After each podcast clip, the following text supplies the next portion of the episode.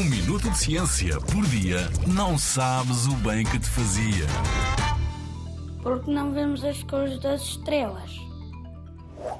Para fazeres essa pergunta, imagino que já saibas que as estrelas também têm cores.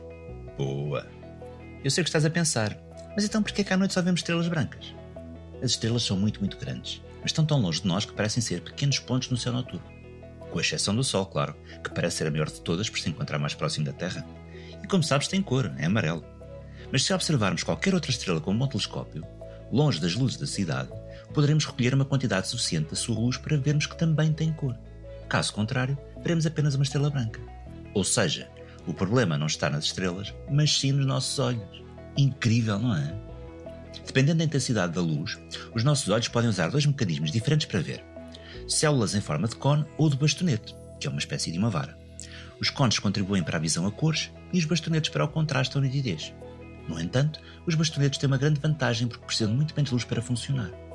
Quando está escuro, os bastonetes estão mais ativos e permitem que os nossos olhos vejam os objetos que têm menos luz. É o que acontece durante a noite, lá está, quando tentamos observar as estrelas. Os olhos fazem isto para não se cansarem muito, sabes? Entram numa espécie de poupança de energia, como fazem os computadores ou os telemóveis. Quando isto acontece, o nosso cérebro traduz as luzes menos intensas para tons brancos. Mas porquê o branco? Porque nesse momento as cores confundem-se todas na nossa cabeça e o branco é o resultado da sobreposição delas. Por isso é que as estrelas parecem ser todas brancas de noite.